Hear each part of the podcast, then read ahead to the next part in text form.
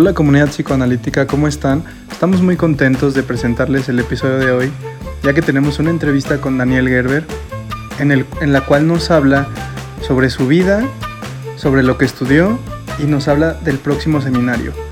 Si quieres más información acerca del próximo seminario o quieres saber más sobre los podcasts de los seminarios de Daniel Gerber, por favor síguenos en Facebook arroba psicopod, Instagram arroba psicopod, Twitter arroba psicopod o YouTube con el nombre de Psicoanálisis, el podcast de Daniel Gerber. Hola Daniel, ¿cómo estás? Este... Hola, ¿qué tal? Muchas gracias por estar aquí. Principalmente queremos pues conocerte un poquito más, conocer qué es lo que haces y un poco de qué va el siguiente seminario, ¿no? Entonces pues comenzamos, ¿no? Eh, Daniel, ¿tú de dónde eres? Bueno, yo nací en Argentina, vivo en México desde hace 45 años, desde 1976, y tengo nacionalidad mexicana desde 1998. Eh, en Argentina estudié psicología y allí me familiaricé, me interesé por el psicoanálisis que conocí en la carrera y he seguido en esa línea a lo largo de todos estos años.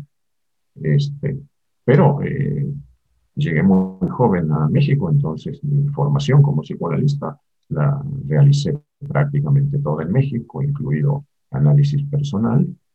Eh, aquí también soy docente de la Universidad Nacional Autónoma de México desde hace 45 años, así como de muchas otras escuelas y universidades donde he participado en distintos posgrados de psicoanálisis. De hecho, fui docente en el primer eh, posgrado que se hizo de psicoanálisis, la maestría en teoría psicoanalítica de la Fundación Mexicana de Psicoanálisis, que se inició en 1982. Y después he participado y participo en diferentes posgrados, en universidades como este, la Autónoma de Zacatecas, así como he estado en la Universidad Veracruzana, en la de Guadalajara, este, también en la Escuela Libre de Psicología de Puebla, soy actualmente docente en Dimensión Psicoanalítica, en el Colegio de Saberes, eh, y Además de todo, soy eh, miembro del Círculo Psicoanalítico Mexicano. Bueno, algunas de las eh, actividades que he realizado y que realizo, además de ejercer la práctica del psicoanálisis. Perfecto, qué interesante. ¿Y cómo es que fue tu, tu acercamiento al psicoanálisis? O sea, ¿cómo fue que te interesaste? Bueno, eh, como se diría en el campo del psicoanálisis, este, trató de un, un encuentro este, a partir de comenzar a escuchar algunas clases de maestros que se orientaban desde el psicoanálisis y de lecturas que comencé a hacer, primero de la obra de Freud y luego de otros psicoanalistas. Con todo esto advertí que eh, era importante por ciertas circunstancias personales que yo hice también un análisis eh, que de alguna manera también determinó ciertos eh, rumbos que fui tomando en la vida personal como también en lo que se refiere a mis actividades en el campo del psicoanálisis. Qué, qué interesante. Yo no sabía que te habías formado aquí en México y bueno, la otra pregunta es, ¿tú cómo es que llegaste aquí o por qué llegaste a México? Pues, llegué, como decía, a mediados de los años 70 en una situación política muy complicada en, Argentina, este, la represión que se desató en aquellos años hacia quienes habían tenido, habíamos tenido algún tipo de actividad considerada en ese entonces por el gobierno subversiva, en la medida en que cuestionaba el orden establecido. Ese fue parte de un exilio que en aquel entonces este, involucró a muchos miles de ciudadanos de aquel país. Ya, bueno, fueron pasando los años en México, me fui integrando también a, este país y haciéndome de algún modo parte de él, incluso como dije antes, decidí tomar la nacionalidad y ya tengo unos 23 años en, la, siendo ya, diría, ciudadano mexicano. Vale, qué interesante. Pues sí, ya tienes bastantes años siendo ciudadano mexicano. Quería preguntarte yo, desde, obviamente desde tu punto de vista, ¿qué función, ya sea para ti o desde todos los estudios que tú has abarcado, tienes, qué función tiene el psicoanálisis? Eh, bueno, esencialmente es una práctica clínica. Se trata de mm, abordar el sufrimiento de los eh, sujetos que decidan eh, iniciar un trabajo de este tipo. y ese sufrimiento es lo que se manifiesta en lo que llamamos síntomas, ¿no? A partir de ahí, bueno, eh, lo importante es, más allá de lo que tendría que ver con el alivio del malestar, del sufrimiento, la posibilidad de que quien emprende un análisis pueda reencauzar eh, su vida, replantearse sus decisiones, sus elecciones, darle un cierto curso a su eh, deseo. Es decir, que es un proceso que va mucho más allá de un simple alivio del eh, sufrimiento. Eh, de eso eh, esencialmente se trata en el aspecto clínico. Por otro lado, claro, también Freud, desde el psicoanálisis, desarrolló reflexiones sobre la cultura, de la sociedad, tratando también de aclarar cómo, digamos, en el lazo que los sujetos eh, establecen con los otros, se desarrollan aspectos como eh, el malestar que existe en la sociedad y que puede aportar el psicoanálisis eh, como para tratar de buscar alternativas frente a esto, así como también cuestionar a la sociedad misma en función de los síntomas que en ella existen, porque el síntoma no es un asunto que eh, se limite exclusivamente al individuo, sino que tiene un lugar en los eh, lazos sociales y toma formas eh, acordes a las distintas épocas que vivimos. Los síntomas que presentan los sujetos ya en esta tercera década del siglo XXI si bien tienen algunas semejanzas, también son un poco diferentes a los que Freud encontraba en, sus eh, pacientes, y eso tiene que ver también con los cambios que la cultura presenta, porque bueno, la cultura está siempre en una permanente transformación, eh, y eso también tiene sus efectos sobre eh, la vida de los sujetos que participamos en ella. Perfecto. Y teniendo en cuenta la función, también nos preguntamos qué disciplinas se relacionan con el psicoanálisis. Para la elaboración de su teoría, para tratar de dar cuenta del inconsciente, que fue el descubrimiento que él realizó de la existencia del inconsciente y la determinación inconsciente de los comportamientos de los seres humanos, Freud tuvo que apelar a diferentes saberes con los cuales pudo hacer una elaboración que le, permitió formular sus modelos teóricos, sus conceptos.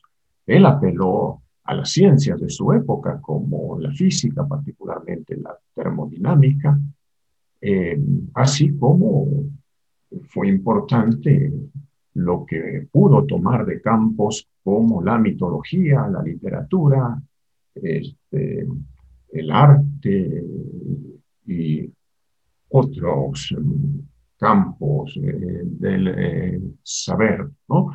Es decir, la teoría que elaboró Freud se fue armando a partir de importaciones, podríamos decir, que él realizó de distintos campos de saber. Lo mismo ocurrió con Lacan, quien, bueno, ya pudo tomar elementos de eh, saberes de su tiempo, como el caso de la lingüística, de la antropología, la antropología estructural particularmente, de la lógica, de las matemáticas, así como también la literatura, la mitología, la religión misma, son campos de los cuales él extrayó elementos para la elaboración teórica. Porque, bueno, como toda elaboración teórica, la del psicoanálisis también tiene que recurrir a saberes eh, ya existentes. Y, por supuesto, bueno, no lo menciono aquí, tanto Freud como Lacan tomaron elementos de la filosofía porque, desde, podríamos decir así, los presocráticos, está presente la reflexión sobre el sujeto, sobre el ser, sobre las preguntas que nuestra condición humana plantea a cada uno de nosotros, y el psicoanálisis de alguna manera también retoma esto. Esas preguntas que son inherentes al ser mismo, que han existido desde siempre, desde que hay humanidad, con el añadido de que el psicoanálisis no es solamente una reflexión teórica en torno a estos temas, sino que desarrolla un dispositivo clínico donde el sujeto puede trabajar sus eh, preguntas y elaborar las respuestas que él eh, pueda desarrollar a partir de ahí. Es decir, no las recibirá de otros, no se le proporcionarán respuestas, sino que lo importante es que cada quien las elabore eh, y pueda finalmente actuar conforme a esto, asumiendo también la responsabilidad de, sus actos. Excelente, Daniel, muchísimas gracias. Y teniendo en cuenta ya, bueno, ya tenemos información de ti, del psicoanálisis. Ahora queremos saber un poquito de cuál es el tema de tu siguiente seminario. Sí, este seminario se titula El, objeto A de Lacan, sus fundamentos teóricos y clínicos. Bueno, esencialmente mm, se va a trabajar en torno a los diferentes aspectos de este concepto fundamental eh, elaborado por Lacan porque no existía como tal antes en la teoría psicoanalítica. Sí hay algunos elementos precursores en la obra de Freud y en algunos otros psicoanalistas, como Melanie Klein, como Winnicott, eh, por ejemplo, eh, y eh, mm, tratar de señalar la enorme importancia que tiene dentro del psicoanálisis a partir, por un lado, de un concepto de Freud fundamental que es el de la pérdida.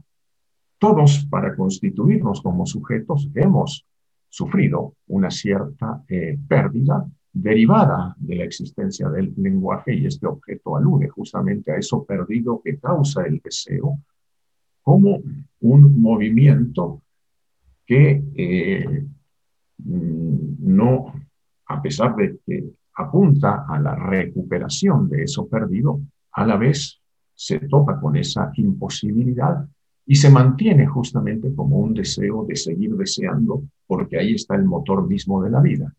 Y además tiene otra vertiente este objeto, que es el de una cierta compensación de esa satisfacción definitivamente perdida por nuestra condición de animales simbólicos, de sujetos del lenguaje, pero que podemos eh, obtener algo en cuanto a la satisfacción, un cierto plus, que es otra, otro de los sentidos eh, que tiene eh, este concepto del objeto.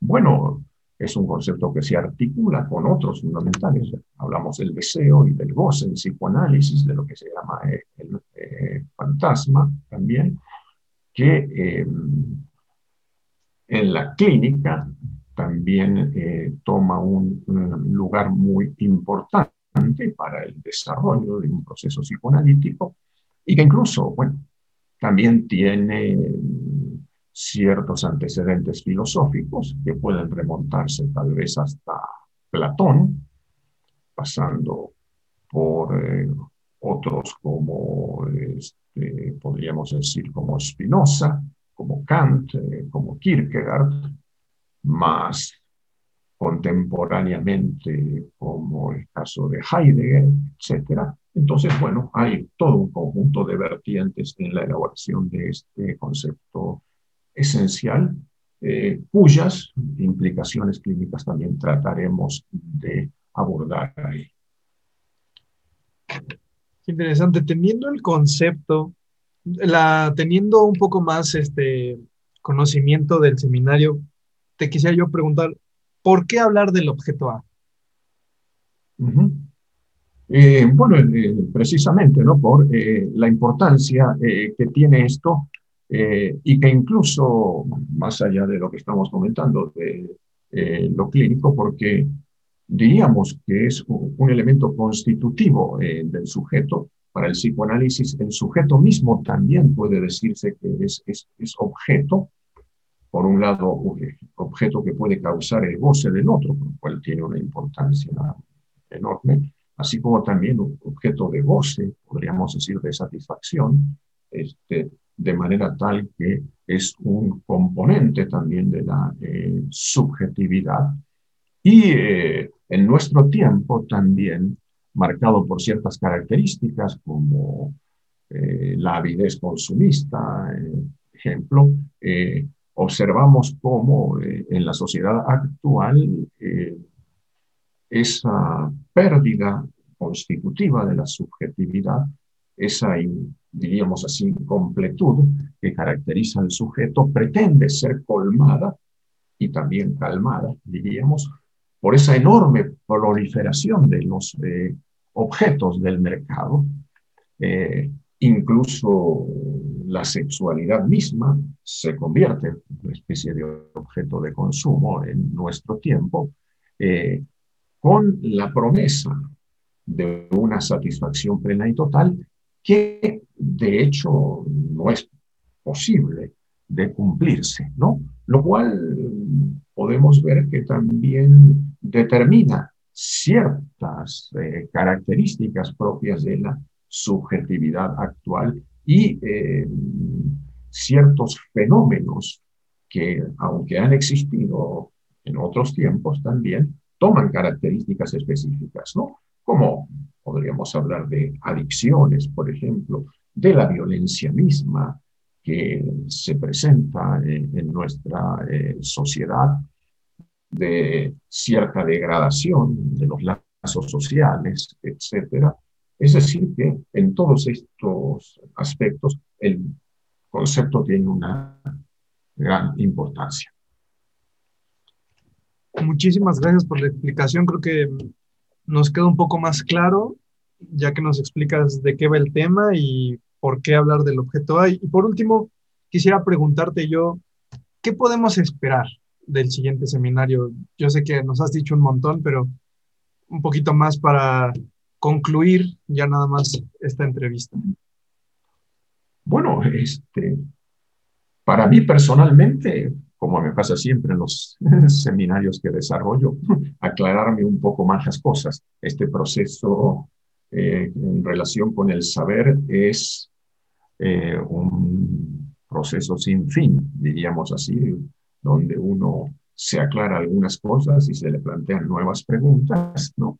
Y así espero también para quienes tengan interés en estar presentes, ¿no? Que pueda aclararles algunas ideas, eh, algunos aspectos mm, que tienen que ver con el psicoanálisis como teoría y con su clínica, y también, como tal vez lo más importante, que les surjan nuevas preguntas que impulsen a continuar con eh, este trabajo de reflexión, de investigación, que debe ser permanente. Pues muchísimas gracias, Daniel. La verdad fue genial la entrevista. Gracias por toda la información, por compartir un poco de ti y de lo que haces y a lo que te dedicas. Pues muchísimas gracias.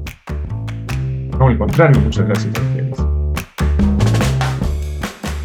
Muchas gracias por estar aquí. Esto fue Psicopod el podcast de Daniel Gerber.